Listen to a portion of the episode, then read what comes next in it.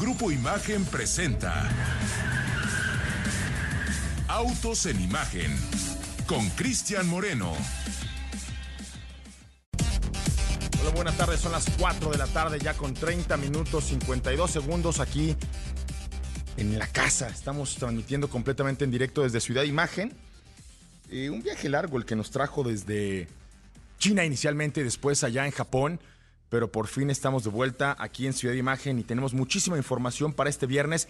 Tenemos un par de entrevistas y hoy, como pueden ver, las personas que nos están sintonizando a través del canal 3.4 de televisión abierta comenzó conectando a México con Jack. En un reto más les traemos un resumen de lo que esto implica, lo que representa y lo que para ustedes que nos están escuchando realmente puede serles relevante si están por tomar una decisión de compra. Más allá de eso, eh, por ahí también tenemos entrevista en el bloque 3 con la gente de Interjet. Perdón. Así es que si ustedes en algún momento querían que una nueva aerolínea regresara al vuelo, muy probablemente esto pueda ser una oportunidad. Así es que vamos a platicar de esto también. Vamos a hablar acerca de la presentación que la noche de ayer se dio aquí en la Ciudad de México con el equipo de Volkswagen. Volkswagen eh, regresó, recuperó, reinstauró el GTI en su portafolio de productos y evidentemente esto forma parte de una estrategia, perdón, de una estrategia que al día de hoy la marca alemana está cubriendo. Esa es la buena, la mala es que todos aquellos que estaban pensando hacerse de este producto, pues ya no se va a poder. Y la razón es que en unos minutos, algunos dicen que fueron ocho, otros que fueron menos de nueve, se acabaron los que habían traído. Ahora sí que ya no hay para vender. Este, no pueden decir que no se les dijo, que no se les advirtió. Pero se acabaron los GTI, mi querido este, Gilberto Padilla. ¿Cómo estás? Buena tarde. Bien, mi querido Cris, Pablo, amigos de en Imagen. En efecto, como bolillo en la mañana, así como llegaron, se fueron. En ocho minutos se vendieron los 200 eh, ejemplares del Golf GTI que estaban dispuestos en este primer stock, ¿eh? porque gente de la marca justamente ayer, después de que se da el banderazo y ocho minutos después avisan que ya estaba completamente vendido, todo está completamente acabado. Dijeron que son los que se van a traer por ahora, eh, esperando que en un futuro no muy lejano ya se empiece a restablecer el reabastecimiento de unidades de este Golf GTI, porque evidentemente mucha gente se quedó, como dices, se quedó con las ganas y ahora ya van a tener los primeros 200 afortunados de ver el regreso de un icono, el Golf GTI, en la octava generación, dos años después de que se despidió. De que se despidió, ahora regresa completamente renovada. Ahí estuvimos y ahorita vamos a ver las imágenes que recabamos la noche de anoche. Pues ya de una vez, porque si no, este, apremia el tiempo. 200 unidades fueron los únicos que trajeron equipado con el mismo motor 2 litros turbocargado. es la octava generación de este hatchback. Un vehículo que, como tú bien dices, ya se vendía en otras latitudes. Yo tuve la oportunidad de ir a probarlo a Suecia, por ahí nos subimos a ese, también nos subimos al Golf R. Eh, evolucionó, digo, el hecho de que no se haya vendido en nuestro país, eh, nada tiene que ver con que no se haya seguido comercializando a escala internacional. Lo que, lo que ocurrió en nuestro territorio es que hubo un reajuste para incrementar la demanda de camionetas, de SUVs, que para la región de Norteamérica era lo que más estaba eh, demandándose. Así es que cuando le cerraron la llave al hatchback, le abrieron la llave a Taos, que ya de por sí se hacía aquí, pero tenía que incrementar su capacidad productiva. Y aún así, no se dan abasto, Gil. Aún así no se dan abasto. Y aquí lo, lo bueno es que al principio había una cerrazón completa de traer la nueva generación de. No del GTI, sino del Golf en general. Había una una cerrazón. Sin embargo, poco a poco la marca fue dando su brazo a torcer hasta el grado, hace unas semanas, que fue cuando la marca eh, oficializa el regreso del GTI, dando a conocer estos detalles técnicos que tú comentabas, Cristian, amigos. 241 caballos de, fuerza, una transmisión DSG de 7 velocidades y 273 libras pie de torque y para los que le gusta, les gusta personalizar sus modos de manejo, estamos hablando que dispone de hasta cuatro diferentes modos de manejo. Entonces, este Golf GTI que ahí estamos viendo ya las imágenes que este, recopilamos ayer acá al sur de la, de la Ciudad de México, pues evidentemente reunió a eh, prensa, celebridades e incluso un, eh, este, uno de los clubes de, de entusiastas de GTI que es bastante, bastante nutrido. Pero bueno, más allá de eso, lo que se ve en las redes sociales, el revuelo que es capaz de causar un vehículo de, este, de estas características históricas, vaya que se llamó la atención. Tan así, mi querido Cristian, amigos, es que antes de la presentación, justamente en la semana, el Golf GTI eh, estableció un récord Guinness de selfies tomadas en una sola hora que fueron subidas a Instagram. 524 fotos en una hora se tomó la gente con el Golf GTI. Ya ni, ya ni influencer llega a esos niveles. No, se me hacen pocas. Yo con estoy 500 seguro que- 524 en, en una hora. Pones a Checo Pérez y dices, bueno, o sea, En una hora. tú ponlo en una este, ¿Cuántas, conferencia de cuántas, prensa. cuánto- si dividimos 524 entre 60, ¿cuántos selfies se tendrían que haber tomado para...? Entonces ahí todas las que toman en Carso cuando viene a su conferencia, yo te apuesto que le, le- le da, le da la vuelta al GTI. Digo, a ver, no son pocas, no son pocas. pero tampoco eches las campanas al vuelo, ¿no? O sea, Pero bueno, este, hoy viene, hoy viene es difícil de complacer. como pan caliente, 799.990 pesos. Es un vehículo que, pues sí, se, se- se ama en este país. Yo he tenido la oportunidad de poder guardar dos diferentes en mi garage, uno en color rojo, uno en color negro, ambos los, los guardo aquí en mi, en mi corazón y, y obviamente no seré un detractor de un fenómeno eh, en términos culturales para nuestro territorio que rompería cualquier barrera que le pusieran al grado que rompió, como tú bien dices, la, la cerrazón de traerlo nuevamente a nuestro territorio, ¿no? O sea, yo más bien creo que se, que se dieron su, su, ¿Su taco? su taco. O sea, se se hicieron los interesantes, como Es que- decían, ¿no? Está bien, está bien, es parte, ¿no? Le, le abres la llave, cierras la llave. O sea, ya las últimas unidades que se vendieron, por ejemplo, esta subasta de los Oettinger, que fueron las últimas, yo creo que ya no causó a lo mejor eh, la, la misma expectativa, pero lo guardas tantito, ¿no? Y, es que se hace el producto Sí. y rápidamente salen todos los que se les antojaba. Se acordaron que sí, que sí querían uno de estos. Y que bueno, es un productazo. Lo cierto es que hay poca, poca crítica que hacerle a un auto tan, tan completo, tan redondo, tan, tan amado, tan, con, tan sólido, tan bien hecho. Digo, felicidades a, a Volkswagen por esta decisión, felicidades a todo lo que tuvo que ver el, el equipo de, de marketing liderado por el señor Alfonso Chiquini. Ajá. Eh, obviamente Edgar Estrada hizo de las suyas y, y qué bueno que, que caminaron en la dirección correcta para tener este producto nuevamente. Pablito, vámonos con otra información porque en 1964 nació el 911 de Porsche, un vehículo que inicialmente había, eh, había sido presentado con la configuración y, y apelativo de 901, pero que ya sabemos la historia.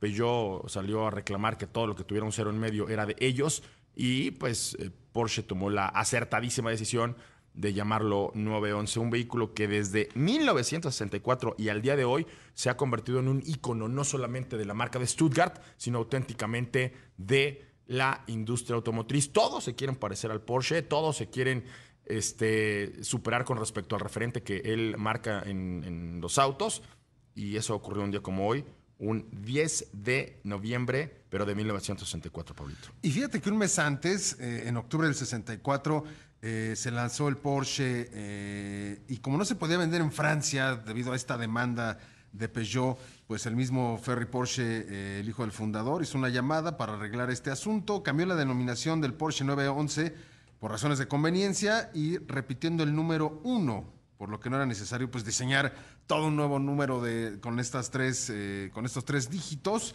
por lo que se podía duplicar el 1, sin embargo, pues un total de entre 49 y 82 vehículos fueron fabricados con la de- denominación original 901 y son de los más buscados, evidentemente. Correcto, amigo. Oye, y platícame, tenemos más información. Los números de producción y manufactura en nuestro territorio crecieron.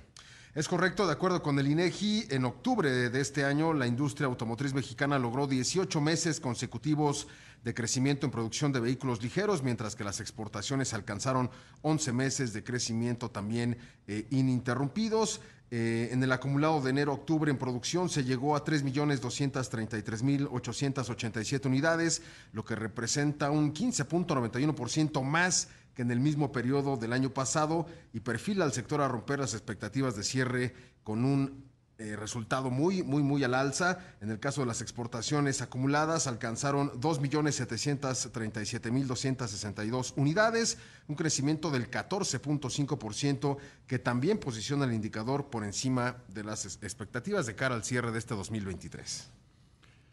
¿Y qué más tenemos para, para el día de hoy, Pablito? Oye, fíjate que también una nota más de, de, inversión en nuestro país, la empresa Time Interconnect Technology, pues va a realizar una inversión de 40 millones de dólares para instalarse allá en Tamaulipas y dedicarse a la producción de cables y sus accesorios, principalmente para la industria automotriz. Se anticipa que comenzará sus operaciones ya a finales de diciembre de este mismo año.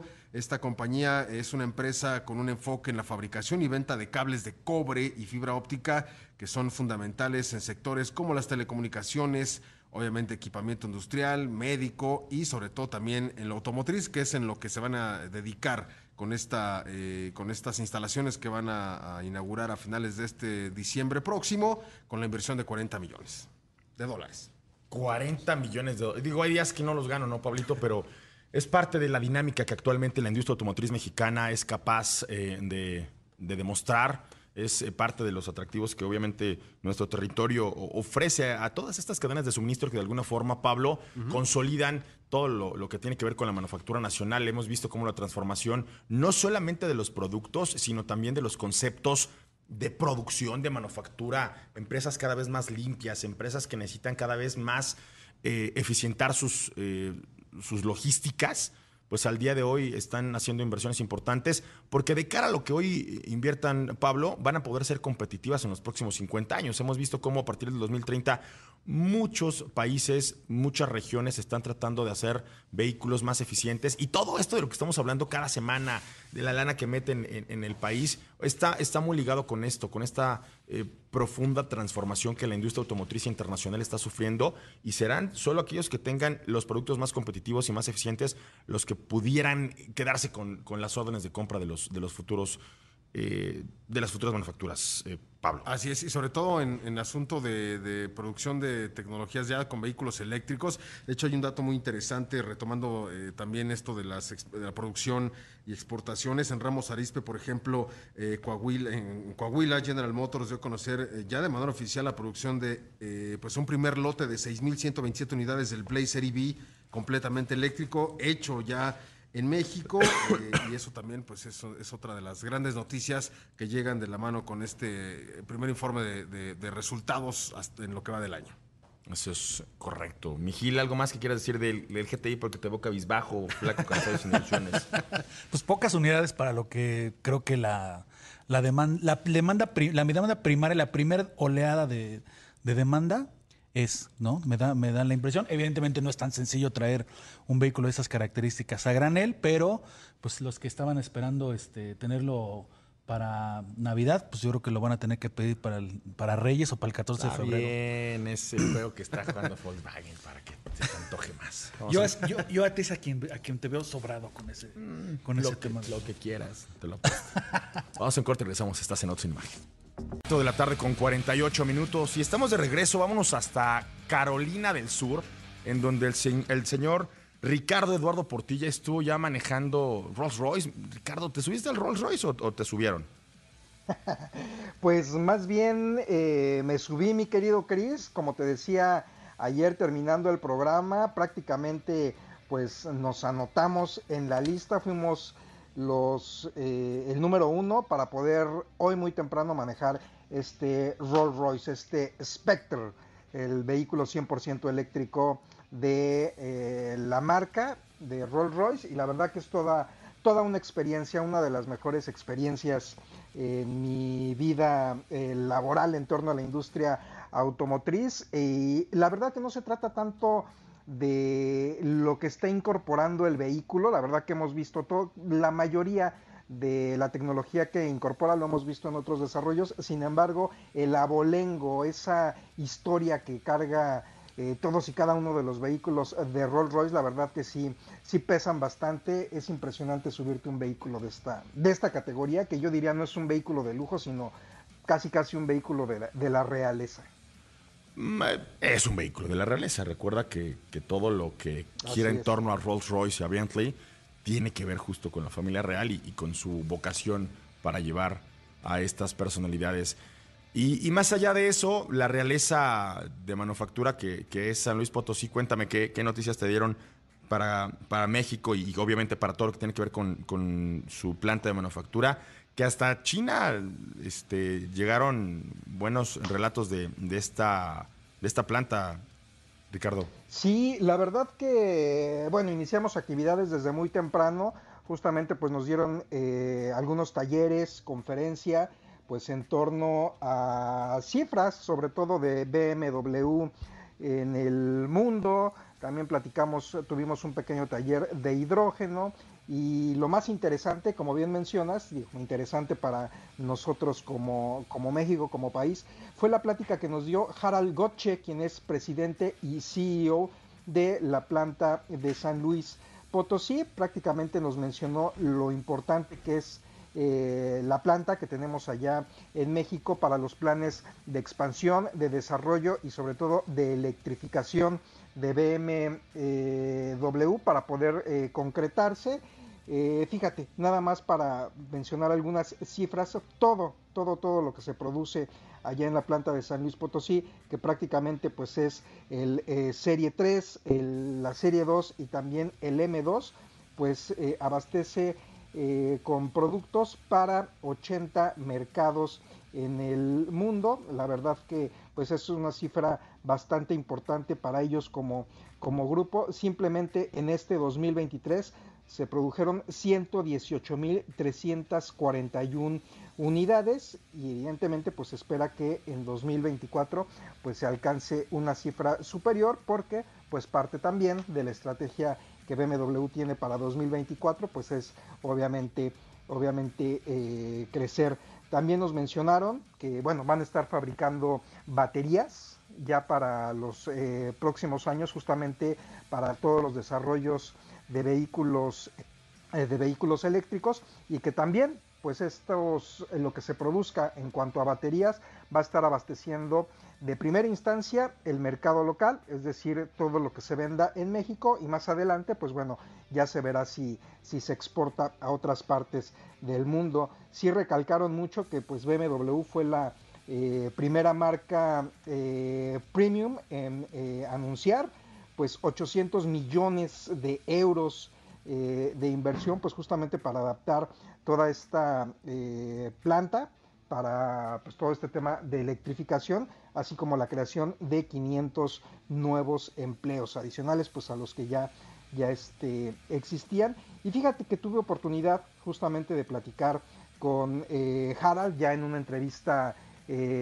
cara a cara, más adelante la vamos a estar publicando y algo que me llamó la atención, yo le decía eh, que en qué, eh, cuáles eran las diferencias prácticamente, y digo, más allá de lo evidente en temas de, maquinaria, de logística, de procesos.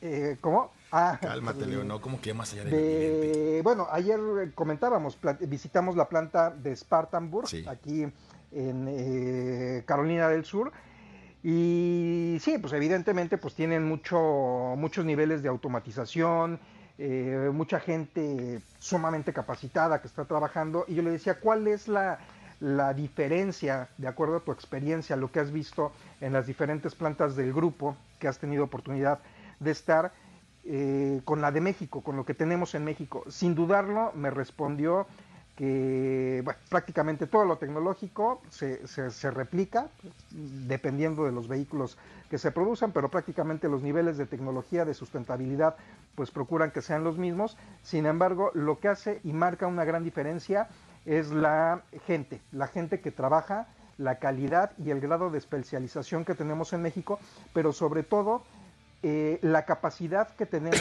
en México, la gente que trabaja en la planta de San Luis Potosí, de adoptar nuevos procesos, de aprender nuevas formas de trabajo y de aprender eh, nueva tecnología. Sí lo recalcó mucho porque eh, en otros lugares la gente se casa con una metodología, no es el caso de México, mencionó que si era la adaptabilidad que tenemos allá en México. Y esto me llama la atención aún más porque te acuerdas que a principio de año, por ahí de abril, eh, visitamos la planta de, Michelin allá en eh, Cuneo, Italia.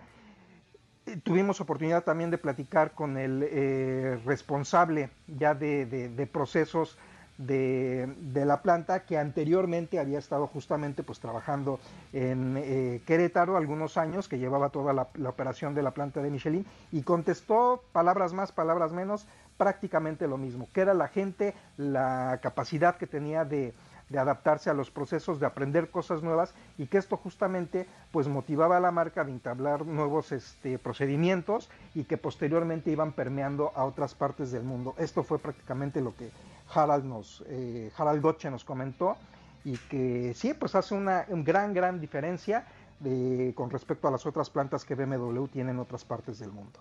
Ahora, finalmente también tiene que ver con los procesos de manufactura, pero sobre todo con los vehículos que que salen de cada planta, de cada línea. Hoy la transformación de las SUVs, que es lo que le corresponde a Spartanburg, en Spartanburg primordialmente se fabrican X5, X3. Eh, ahora contrasta con, lo que en México se está haciendo. Acá tenemos el Serie 3, que es un vehículo evidentemente eh, destinado para otro tipo hasta de cliente, Ricardo. El M2 y, esta versión deportiva que, definitivamente pues tiene muchos detalles, tiene mucho... Eh, toque, es, mucho más de nicho, ¿no? No estamos hablando de las, los grandes volúmenes que a lo mejor puede alcanzar Spartanburg, ¿no? Sí, como bien mencionas, incluso a la planta de San Luis Potosí acá se les, se refieren a ella como la como el hogar de, del M Performance.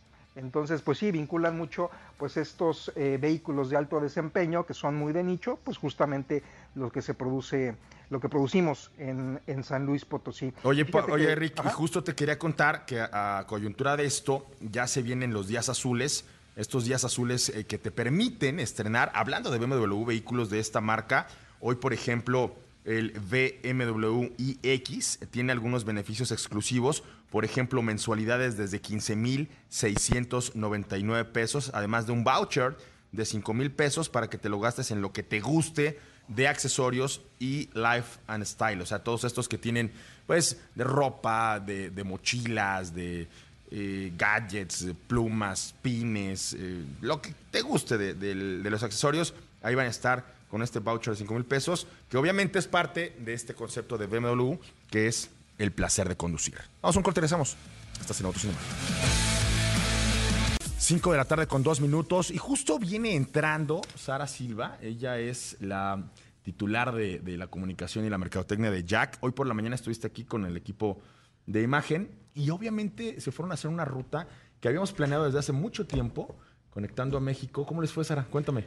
Mucho tiempo. Y muchas gracias por el espacio. Muy bien, muy bien, muy emocionados porque justo hoy inició la primera etapa de un proyecto que inició hace mucho tiempo eh, en nuestros pensamientos y en nuestras mesas de trabajo. Claro. Eh, pero muy contenta porque justo recorrimos alrededor de 110 kilómetros en vehículos totalmente eléctricos, nuestro EJ7 y el SI4 Pro, para dar inicio a esto que se llama Conectando a México con Jack, que es justo de la mano con Grupo Imagen. Entonces también muchas gracias por eso.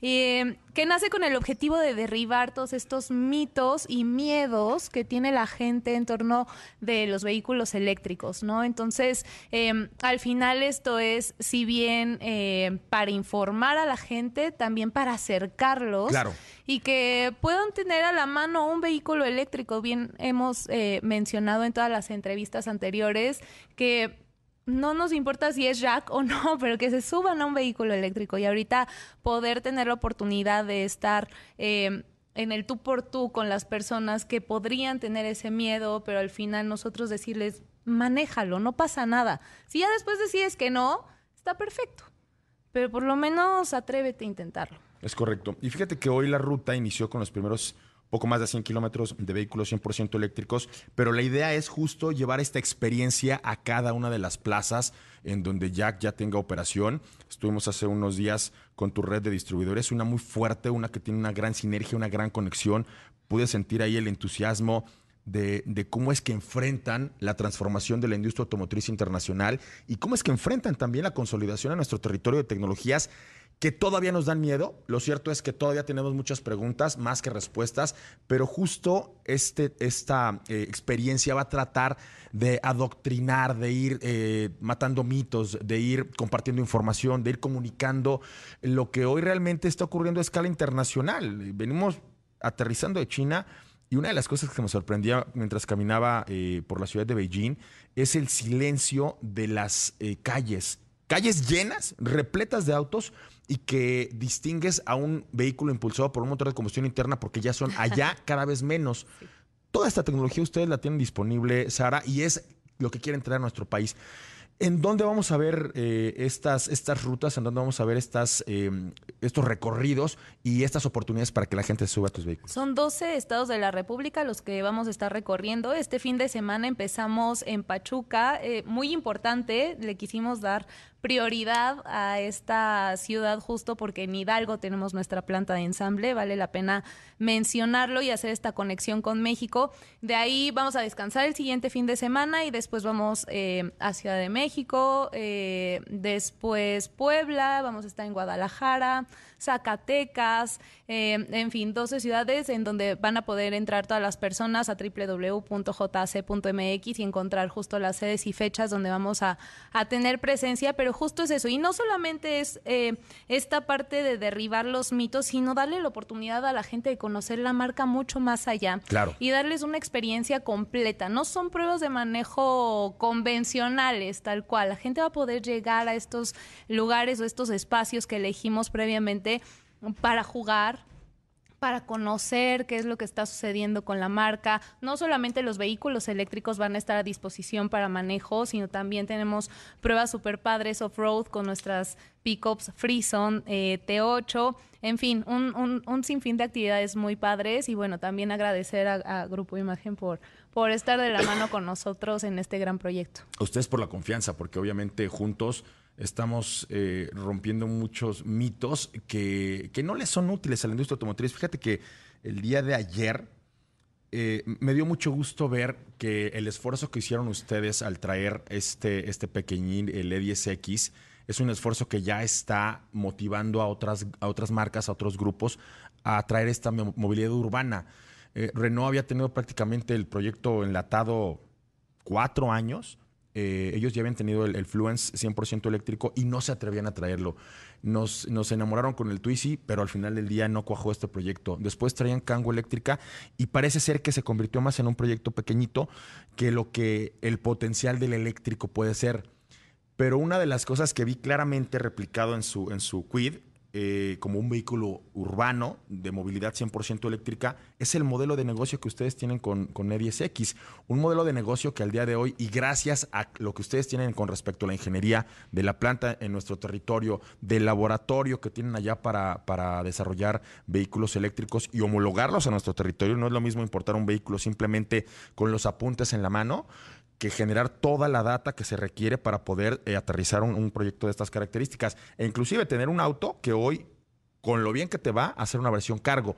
Veo que están abriendo una brecha que, como tú bien dijiste al principio de la entrevista, Sara, le va a poder dar a otras marcas la información, pero también pues las ganas de, meterse en la movilidad eléctrica, ¿no? Sin duda, creo que es muy importante tener en cuenta la visión que tuvimos desde el inicio, porque justo como mencionas, nos atrevimos a hacer cosas diferentes y a quitarle el, el miedo o enfrentar los miedos. Justo hace rato les comentaba que el miedo generalmente te detiene, a nosotros nos impulsa a hacer cosas diferentes. Entonces, traer una gama completa de vehículos eléctricos al mercado mexicano, no solamente para...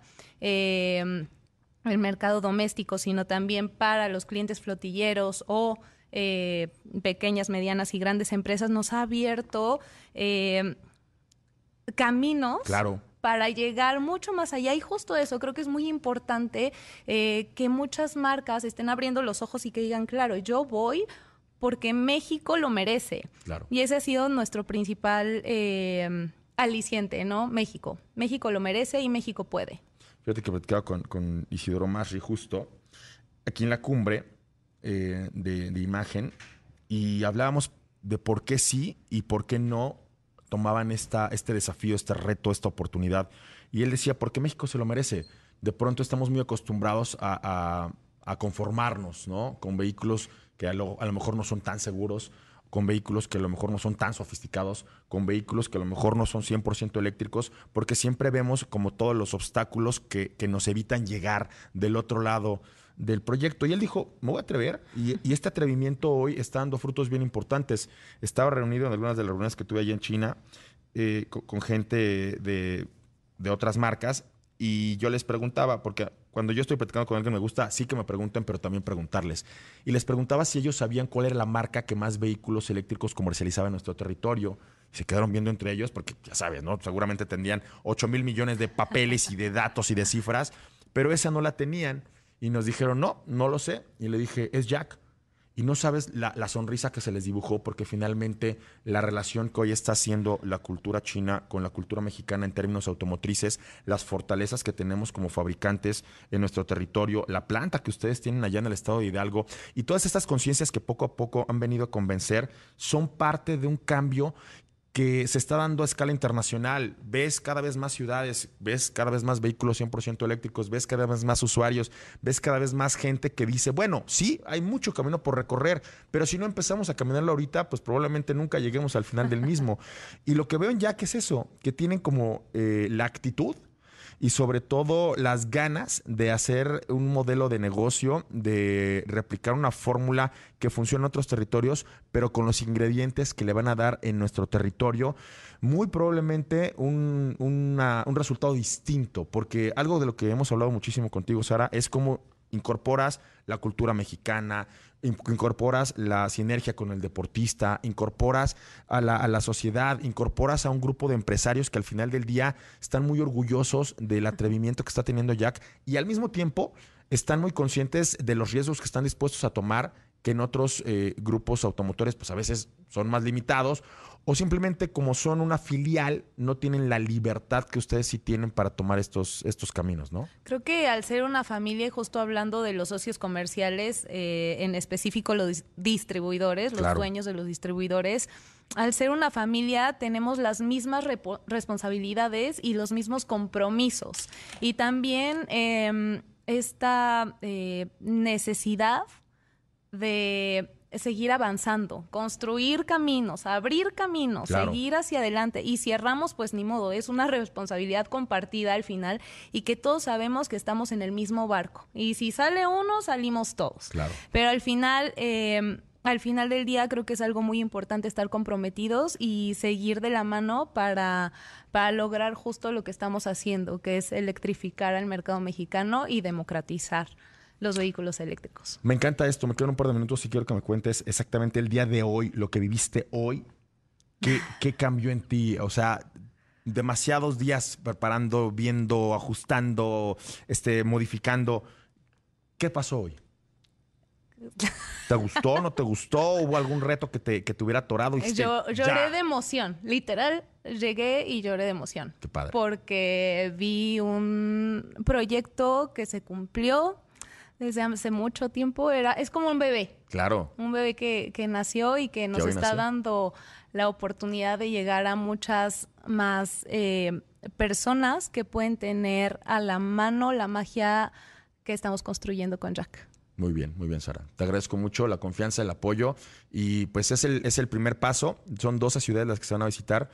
Eh, entran en la página de jac.mx. Eh, ahí pueden ver cuándo y cómo pueden acceder a esta oportunidad. Y que sepan que si van a hacer sus pruebas de manejo en todas estas 12 ciudades, Se van pueden a llevar hacer una SI4 Pro totalmente eléctrica. Una SI4, ya le subiste, era una 10X, ya Ah, le pues pusiste mira. más presupuesto Ya, al ya, ya, premio. por supuesto. Se pueden ganar una camioneta 100% eléctrica para todos aquellos que participen en esta experiencia. Sara, muchísimas gracias. Gracias a ti, feliz de estar. La verdad es que, que me da mucho gusto, me- me emociona así como ti. Creo que lo que va a pasar los últimos meses de este 2023 y todo el 2024 va a ser una experiencia que muchas otras marcas van a querer replicar, pero qué bueno que son los, los primeros ustedes. Felicidades. Vamos juntos en esto, electrificar el mercado mexicano. Vamos a un corte y regresamos. Estás en Autos en Imagen.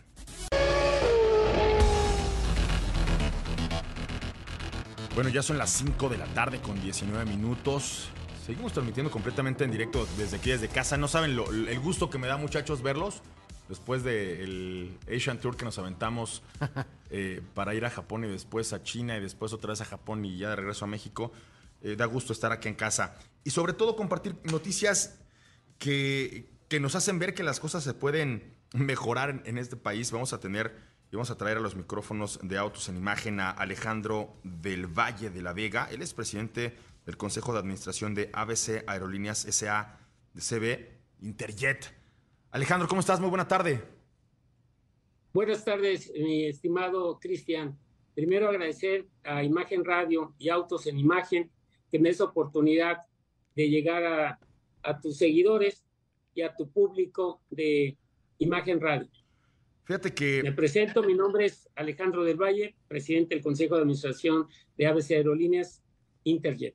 Pero estoy listo para contestar las preguntas que, que necesites y que tu público también necesite. Oye Alejandro, fíjate que en la semana estaba reunido con, con los coordinadores eh, de, del periódico Excelsior. Tenemos un grupo en donde eh, compartimos la información que, se genera todos los días y que obviamente se elige para publicarse en la edición impresa del periódico Excelsior. Y ahí eh, nuestra subdirectora nos compartía precisamente un comunicado eh, que, que, se podía leer desde muchas perspectivas, pero que finalmente ustedes al generar la información, pues son los voceros y es la fuente primaria. Me gustaría que me dijeras, porque tiene mucho que no sabíamos de Interjet, porque tiene mucho que este país eh, pues se, se las ha visto negras porque no tenemos los vuelos suficientes, no tenemos las frecuencias suficientes, no tenemos los destinos a donde nos gustaría ir. Los precios, tú sabes que se han convertido en una locura. Y en medio de, de toda la vorágine de información que, que se generó alrededor de, de, de, la baja de calificación, pues se nos había olvidado que por ahí ustedes seguían eh, luchando por regresar al aire. Pero platícame. Te agradezco mucho, en serio, Cristian. Y es real lo que dices, mucha gente espera Interjet te quiero decir que una de mis empresas en México se dedica a las encuestas de opinión desde hace 27 años. Aprendimos mucho del tema de las encuestas. Ahora ya hay sistemas que no te puedes equivocar más de un 3% margen de error, 3.5, porque el sistema te lleva a contestar correctamente. Y hemos hecho 36 encuestas en los últimos tres años que llevamos de haber adquirido Interjet a la familia alemana. Y siempre en las encuestas, siempre, ningún mes, estamos arriba de todas las aerolíneas. Cuando pregunto, una sola pregunta, si estás enfrente de cuatro aerolíneas y vas a volar al mismo destino, en el mismo horario, ¿a qué línea te subirías? La mayoría, 38% a 40% de los mexicanos escogen Internet. Después están abajo las otras líneas. Nunca nos han superado. Y tenemos tres años fuera del mercado. ¿eh? Claro. Creo que se debe al buen servicio que Interjet siempre dio. Entonces, es cierto, estamos trabajando para sacar adelante Interjet. Interjet eh, está en el proceso de concurso mercantil, esa es eh, la, la, verdad jurídica. Estamos en proceso de concurso mercantil en la etapa de quiebra. Esa es la verdad jurídica. Pero no es la verdad de Interjet porque Interjet no quiebra. Interjet es saqueado por la administración anterior. Y hablo en concreto, la administración anterior, la cual tenemos denunciado por administración fraudulenta al señor eh, William Shaw, director general en los últimos meses, al señor José Luis Garza, director general desde el 2005 hasta el 2000, principios de 2020, eh, y a este, al tesorero Raúl López, tesorero siempre de Interjet, y sobre todo, lo que yo digo, a la mano que mueve la cuna, al señor Javier Mondragón, o notario número 73 de la Ciudad de México, abogado de los Alemán, el cual nosotros sentimos que lo que hizo fue no nomás defraudar el pasaje, sino defraudar a la familia alemán. Creemos eso. Eh, no soy autoridad para decir quién saqueó a la empresa, pero la empresa fue saqueada por 1.650 millones de dólares en el año 2019 y de enero a mayo de 2020. Yo compré en junio de 2020. La empresa Interior es una gran empresa, con 87 aeronaves, infraestructura para 120 este, equipos, con 12 MRO, los más significados de, de América Latina, con una infraestructura y cantidad de vuelos impresionante, 350 vuelos diarios, 16 millones de pasajeros en 2019, ingresos por 1.250 millones, 1.350 millones de dólares en el año 2019 y en el año 2020 hasta mayo 813 millones de dólares si esas cantidades ingresaron a la empresa. La pregunta es, ¿cómo puede quebrar una empresa que está ingresando casi 5 millones de dólares diarios de venta de boletos? Oye, Alejandro, eh, la empresa... Me, me, me, queda un par de minutitos, Alejandro, pero, pero todo lo que me dices me hace pensar que pudiéramos estar más cerca de tener una nueva empresa volando que de tenerla detenida como está hoy. ¿Qué tan cerca estamos de ello? Mira, estamos en el concurso mercantil, pero ya logramos, lo primero es que el juez concursal, que es una obligatoriedad del, del, del juez concursal, es cuando te vas a la, a la, etapa de quiebra, va por los recursos que haya en cuentas por cobrar. Claro. Y en Interjet dejaron en cero la caja, pero hubo, hay cuentas por cobrar por 212 millones de dólares. Okay. Ya se empezaron a cobrar, tan solo en los procesadores de tarjeta ya llegaron los primeros 353 millones de pesos, más dos bancos más, llegamos a, a 360, 65 millones de pesos. Con eso vamos a pagar el 40, 43% de la, de la, de, del laudo o de los empleados, uh -huh. que es histórico, ¿eh? Nosotros vamos a pagar el 100% de los empleados, lo que nunca se paga. Digo, ahí están los compañeros de Mexicana, que después de 13 años están cobrando el 8%. Claro. Aquí van a cobrar el 100%. El 100%. Entonces, con eso se quita la huelga. Y después de la huelga viene el, el pago de los impuestos. Estamos negociando, gracias al comunicado del presidente este día viernes, el mañanero, que dijo que a la nueva administración le daba la oportunidad y abría las puertas del gobierno para que pague, pagara sus contribuciones, claro. que son 500 millones de dólares de contribuciones este, que tenemos pendiente con el gobierno, el cual vamos a llegar a acuerdos para empezar a pagar con la misma caja que tenemos en Interjet cuando salgamos del concurso mercantil, porque ahorita el administrador es el síndico nombrado por la Secretaría de Comunicaciones y Transportes, lo cual agradecemos al secretario Nuño que haya dado una instrucción precisa al síndico. No me toques el dinero, el dinero que vaya llegando lo llevas directamente a la Junta de Conciliación y Arbitraje para que se pague a todos los trabajadores porque son prelación. Después de eso vienen los impuestos, viene un convenio y después los acreedores que estamos negociando una quita muy alta para que la deuda de Interjet no supere los 200 millones de dólares y se vuelva una empresa muy sana financieramente. Oye Alejandro, entonces, eh, digo, esto no se acaba hoy, digo, vamos a estar cerca de ustedes, ojalá y llegue a buen puerto todo lo que me estás contando. Creo que, creo que estás más cerca de volver a volar que donde están ahora. Y te agradezco muchísimo el espacio y, y el tiempo, Alejandro. Mi querido Cristian, agradezco mucho a tu, a tu público, a ti en lo personal. Espero que pronto me puedas invitar para poderles seguir diciendo cuál es la historia de Interjet, que va a salir adelante. Es una empresa muy sólida y es una empresa que, si Dios quiere, el próximo año, en los primeros meses, van a saber de nosotros ya volando. Dios quiera, y así sea y gracias, gracias por el, por el espacio, mi querido Cristian. Gracias. Pues esto fue todo por hoy. Nos despedimos. Gracias, Pablo. Gracias, Ricardo. Nos reencontramos mañana en punto de la 1 de la tarde. Hasta entonces, y si usted se la manejar, al volante y no la pantalla del celular. Hasta el lunes. Hasta el lunes. Grupo Imagen presentó Autos en Imagen con Cristian Moreno.